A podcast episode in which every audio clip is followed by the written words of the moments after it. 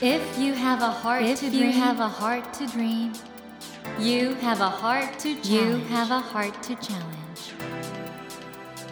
take that Take challenge that challenge and realize, and realize your dream. Your dream. Dream Dream heart. Heart. ドリームハート政教新聞がお送りします皆さんこんばんは森健一郎です 東京 FM のスタジオから全国38局ネットでお届けしています。ドリームハート。この番組は日本そして世界で活躍されている方々をゲストにお迎えしその方の挑戦にそして夢に迫っていきます。さて今夜もポストデジタルアーティストで NPO 法人ジョーモニズムの代表としても活動されていらっしゃいます小林武人さんをお迎えしています。こんばんは。こんばんは。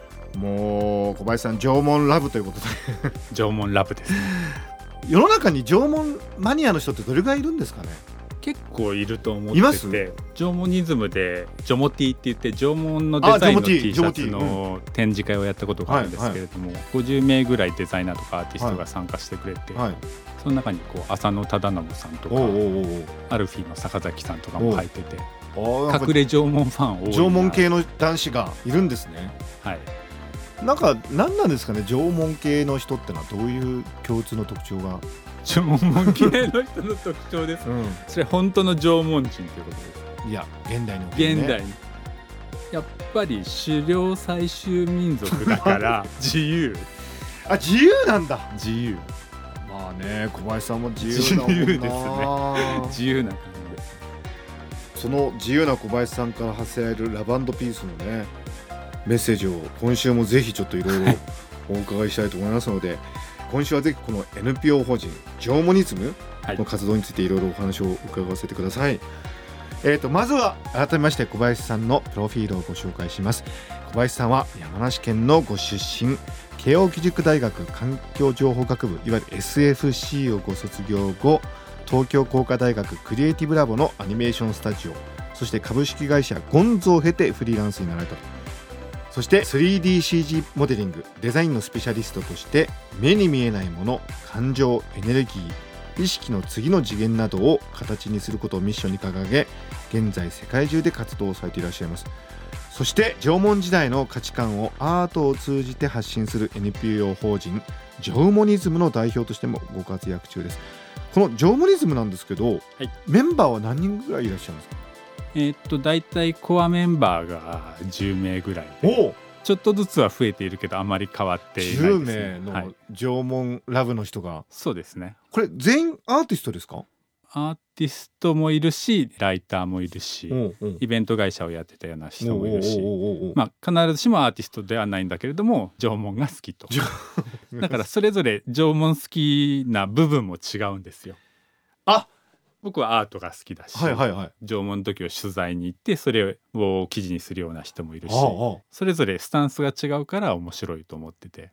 このジョーモニズムの活動の一環として今年の6月17日から8月13日まで縄文文化と現代アートを融合した展示イベントこれマレーシアではい。されたってことなんですけどこの展示の内容なんですけど縄文時代と日本独特のサブカルチャーとの関係性などはい。太古と現代のつながりを体感できるアートイベントだったということなんですけどもはい。これ面白いですね。縄文とサブカルチャー。アーツ・オブ・縄文っていうイベントなんですけれども、マレーシアではハイパーサブカルチャーっていうのがメインタイトルででアーツ・オブ・縄文ってついてたんですハけれども。イパーサブカルチャー？はい、やっぱりこう日本のサブカルチャーがどうして独特かって、はい。まあ、例えば仮面ライダーにしてもはい。マスクをつけて人間が人間以上の力を持ったものにトランスフォーメーションするってういうん。考え方ってシャーマニックな考え方だし、ウルトラマンにもトライバル文様入ってますしすごいアニミズム的な感覚を持ってるから日本のサブカルチャーってすごい独特なんですね。なるほど。でロボット特にスーパーロボットマジンガー Z とかそういうものって例えば「うおー」ってキャラクターが言うと強くなるじゃないですか。確かに。それってただの機械じゃなくて人間より大きな力を受け入れるためのよりしろとして描かれていてよりしろだったんですかねよりしろなんですね。えってことは縄文の精神につながってるんですか？そうですね。そこでこうアニミズムなところとこう直結してるんですね。まさかウルトラマンやマジンガー Z から縄文に行くとは。はい。まあ、その間にいろいろ江戸の例えば浮世絵とかはい。いろいろ挟まってくるんですけれども、ほまあ、かいつまんで言うと縄文時代に生まれたいろんなものに魂が宿ってるっていう精神がずっと日本文化の定流を流れてて現在ではこうサブカルチャーとしてこうカムバックしてきてるっていうのが僕の理論でそれを表すためにやったのがこのハイパーサブカルチャーっていうアート展です。う小林さんはどんな作品を出したんですか？僕はいくつか出しているんですけれども自分個人のものとしてはアシュラをモチーフにしたあ。3D プリント仏像あとは美術家の坂巻義則はいとコラボレーションしている作品があるんですけれども、はそれは彼が描いた形を 3D プリントで出したもの、これあの現地の方の反応いかがでしたか？まあ、どこの国に行ってもそうなんですけれども、皆さん 3D プリントっていう言葉は聞いたことあっても、うん。それでどんなものができるかっていうものは見たことないので、うんうんこれ 3D プリントなんだっていう反応がまず、あこれがそうなんだって、はい。うん。でこんなのできるんだっていう。感じですね。だから僕はそのテクノロジーの可能性っていうのを自分の形で示してあげるっていうのも 3D プリンターをデジタルアートとして使っている一つの目標で。なるほどな。これ日本はねもちろんハイテクの先進国っていうイメージがあると思うんですけど一方でその縄文というね非常にスピリチュアルな太古の世界があるってこっちってまだそんなに世界では認識されてないと思うんですけどそこもなんかちょっと気づいてもらえるきっかけになるんですかね？やっぱり日本ってこう経済が上がってきて、うん今はそれが頭打ちになってずっと横ばいになっていくけど、これから日本が何を発信していくかって言ったら文化しかないと思うんですね。経済はもう伸びしろがないので人口も減っていって、うん。なので例えば文化って言ってももったいないっていう精神もそうだし、それってすごいアニミズムだと思うんですよ、はい。もったいないっていうのを英語で説明しようと思うとすごい長い文章が必要じゃないですか。でも日本人だともったいないって言えばみんなそれが理解できる。はい。そういうような文化がこうどんどん日本のそういう良い文化を世界に広めていけばもっと良くなるんじゃないかなと同じようなテーマの展覧会をニューヨークそしてパリのジャパンエキスポなどでも開催したということなんですけどこれ世界的にだから今日本の文化ってものすごく注目されてますけどはい。そのアニメとか漫画っていうサブカルチャーの背後にあるはい。縄文というものを伝えていくってこれかなり意義のあることですね。そう思ってやっていてそれをこう組んでくれるとすごい嬉しいですね。あのまさにそういうことですこれはでも我々日本人自体がそこを忘れちゃってるところありますもんね。そうですねだから僕は海外でやってるのは割と戦略的にやっててはい。海外で流行らせたら日本人輸入物が好きなので 海外で縄文流行ってるよ逆輸入ってやつ。そうですっていうのができたらいいなと海外で今縄文が熱いらしいみたいなことがあると日本もこうやってはいまた注目すると。そうですねなんか学校の教科書から縄文がなくなっちゃったこともあった。ゆとりの時代と言われてた時代は簡潔にするためになくなっていたと聞いたことがあります今は復活しているみたいですけれどもでやっぱりでもね歴史の授業もいろんな時代やんなくちゃいけないから縄文時代ばっかりやるわけにもいかないですもんね。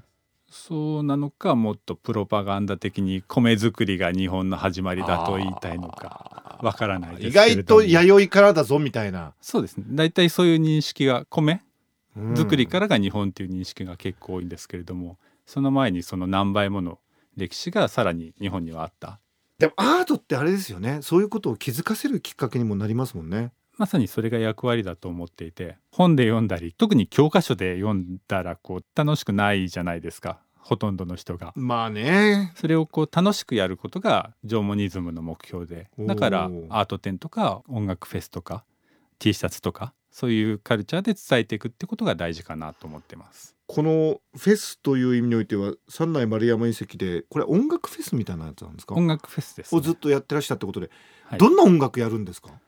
いろいろありますけれども、はい。和太鼓グループの悟空さんとか、はあとは自分たちで縄文トランスって言ってるラビラビさんとか。縄文トランス？縄文トランス。はあ。そういう人たちですね、まあ、あと地元のアーティストも参加してくれてるんですけれども考古学的には縄文時代の音楽ってのは何か分かってるんですか？考古学的には分かっていないと思いますけれども、楽器は出てますね。楽器は出てる？はい。トンコリみたいなやつが出てますね。トンコリってのはどういう楽器ですか？トンコリはアイヌが使う楽器で、簡単なギターみたいなあーギター。じゃあギターみたいな楽器はどうもあったんじゃないかと。あと太鼓は絶対ありますよね。どの文化でも絶対あるから縄文にもあったはじゃあず太鼓ととんこりはあったろうということでじゃあどんな音楽なんですかね？縄文の音楽ね。どんな音楽なんでしょうね。まあトランスなんじゃないですかね。トランス。はい。これがちょっとキーワードになりそうだな、これ音楽があったってことはきっと歌もあって言葉もそうです。言葉はもちどろん。んなこまあもちろん我々の日本人の今の言葉につながってるんでしょうけど、はい。どんな言葉だったと思います？これもまあ僕は専門家じゃないんですけれども、うんまあ聞いた話によるとアイヌ語に近い言葉。そうなんだ、アイヌ語が縄文の漢字を今一番よく残してる。伝えてるとはい。あれですよね。自然との関わり方とか宇宙観とか、そうですね。生命観っていうのもね。はい。イオマンテって言ってあうのん。動物の魂はいはいをはい。送り返す儀式とかもありますしそういうのに近いことを縄文人もやってたんじゃないかなと僕は思っていますそして小林さんはアートにおいてですね改めてちょっとプロフィールでどうご紹介したかというと目に見えないもの感情エネルギー意識の次の次元などを形にすることをミッションに掲げていらっしゃると。この意識の次の次元ってななんですか？この意識の次の次元？意識の次の事件っていうのはですね、はい。僕は人間の進化は終わってないと思ってて、うん人間は肉体的な進化を止めてしまったけれども、うん。例えば記憶をハードディスクにアウトソーシングしているようにうん。いろんな能力をアウトソーシングすることによって進化していってるんですね。うん。でさらにその、まあ、SF 的にはなるんだけれども肉体を持った存在って必ず滅びてるんですよ。うん。今まで地球に登場した生物の95%ぐらいは全部絶滅しているので肉体を持ったら絶対滅びるんですけれども、人間って知性を与えられているじゃないですか。はい。僕はそれって神とは言わないんだけれどもなんかアブストラクトな存在によって与えられたものだと思っていて、うん。人間が試されていると思ってるんですね。うん。で今の世界の状況を見ると戦争もなくならないし飢餓もなくならないし難民もいっぱいいるし僕らって人間の知性を使えばそういうものを克服できるのにまだ克服できてない。それって人類がこのまま争いを続けて滅びていくか、うん知性を使ってより一段階の上の存在になって生き延びていくかっていう今すごい岐路に立っていると思ってるんですね。うんで僕ができるんだったらまあ滅びるんだったら滅びるんでしょうがなくて地球自体はそんなことは全く気にしないんだけれども、うんせっかくその知性を与えられているんだったらその次に行ってみたいと思っていてそういうのを助けるために助けるっていうか自分が楽しむっていう意味もあって自分のアートをやっているんですね。それが意識の次の次元これは人間の進化の方向性みたいなものそうですねなんですか人間の進化の方向性です。でそれをしないと人類はひょっとしたら滅びちゃうまあ滅びますね。滅びます？はい。肉体を持っている限りは滅びるので。かえそういうじゃあかなりスピリチュアルな思いを込めた作品表現だということですねスピリチュアルって言ってもこう、うん。迷信的な意味のスピリチュアルではなくて、うん。うん。僕はそれは科学的な話をしていると思っていてただ現代の科学では解明できない科学。科学って今の科学が真実なわけじゃないじゃないですか、はいはいはい。みんながそう信じているだけで、はい。それ以上のものも本当は表現できるはずなんだけれども現在は分かってないからそこが科学では表現できていないだけで。なるほどな。だから意識が先に進むっていうのは僕は絶対自然の摂理だと思ってるんですね。面白いですね。でもそういうことがその縄文時代という太古の世界を見てると逆に見えてくる。そうですね。ということが面白いですね。自然と結びついていかないと絶対滅びちゃうのでまずはそこがベースかなっていう。一方あれですか？その縄文時代の精神というのは萌えキャラだとか、うんうん。ヒューマノイドロボット。うんうん。そういう日本の文化にもつながってるとそうですね。キティちゃんとかのああいう可愛い感じのもまあもろ土偶ですし、キティちゃんって土偶だったんですか？キティちゃんってこう目が離れてるじゃないですか。土偶ってこう生まれた子供って目が離れてるじゃないですか。なるほどね。だし精霊なんですよ、ということはね今キティちゃんって世界中で人気ですけどうん、これは縄文が世界制覇してるようなもんですね。確かにその通りで。縄文っていうのはその世界中の人が持ってるトライバルなはい。フィーリングの日本的な表現が縄文って言ってるだけでそれって世界のみんなが持ってるもんなんですよ。よそこら辺に訴えかけていくともう本当に平和な人間の生き方っていうのもあおっしゃってましたよね。その縄文の土器とか全部すごく多様なのにお互いにそれを多様さをリスペクトしてる。はい、というこれ大事ですもんね。だからさっき戦略的にアーツ・オブ・縄文を世界でやってるって言いましたけれども、うん。世界でやることによってこういう話を直接世界のいろんな人とできるっていうことがすごい価値あることだなと思っててそこからさらに同じような考えが広まっていけばいいわけじゃないですか。この縄文ニズムっていう NPO のね活動にすごく興味を持ってる人もいると思うんですけどはい。どうしたら参加したりお手伝いできたりとか？えーっと毎月定例会もやってあ定例会があるんですね。あの NPO 法人なんで定例やってます。それは縦穴式住居でや そそういうんじゃなくて。恵比寿でやって恵比寿でやってあ恵比寿でやってるんだ。はい。なるほど。ウェブサイトもありますので、はい。ぜひチェックしてみてください。ぜひあの興味を持たれた方は縄文ニズムっていうふうに検索していただくとかなり充実したウェブサイトがありますもんね。はい。いろいろな活動をしているのでぜひチェックしてみてくださいということで小林さんには2週続けてですね現代アートとその縄文文化のお話を伺ってきたんですけどもあの小林さんこの番組は「ドリームハードと言いまして夢がテーマなんですけどはい。小林武人さんのこれからの夢って何ですか？まあ、さっきも言ったように人間を次の段階に進化させるのが最終的な夢なんですけれども、うんうんうん。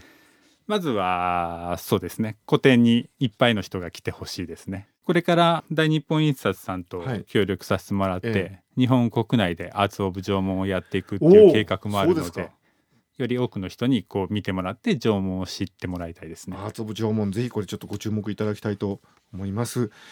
えーということで森健一郎が東京 FM のスタジオから全国放送でお届けしています「ドリームハート。今夜もポストデジタルアーティストで NPO 法人ジョーモニズムの代表小林武人さんをお迎えしお話を伺いました小林さんあの2週にわたり縄文ラブにあふれたお話ありがとうございましたありがとうございました Never let go of that dream. Never forget Never that heart to challenge. heart to challenge. Dream heart. 森健一郎が東京 FM のスタジオから全国38局ネットでお届けしてきました「ドリームハート今夜もポストデジタルアーティストで NPO 法人ジョーモニズムの代表小林武人さんをお迎えしました。いやあの我々ね日本人のそして地球の未来のためにこそ今こそね縄文を振り返る必要があるっていうこの小林さんのねメッセージ本当にそうだなと思いましたしまたあの縄文時代のさまざまなことが今後の日本そして地球の未来についていろんなねインスピレーションを与えてくれるっていうこれね本当そうだと思うんですよ。そういう視点からやってらっしゃるこの縄文ニズムの活動注目していきたいと思いますしこれからね日本各地それから世界で展覧会をやっていくということなんでぜひね機会を作って見に行きたいと思います。皆さんもぜひご覧ください。さてドリームハートのホームページでは毎週3名の方に1000円分の図書カードをプレゼントしています。番組へのご意見などメッセージをお書き添えの上ドリームハートのホームページよりご応募ください。お待ちしています。さあそろそろお別れの時間となってしまいました。今夜の放送は SNS を通して多くの方と共有することができます。ぜひシェアラジオと検索してみてください。さて来週のお客様はマガジンハウスから発売されています。今話題のベストセラー漫画君たちはどう生きるかをお書きになりました。羽賀翔一さんをお迎えし作品の魅力などを伺っていきます。どうぞお楽しみに。それではまた土曜の夜10時にお会いしましょう。ドリームハートお相手は森健一郎でした。ドリームハート。政教新聞がお送りしました。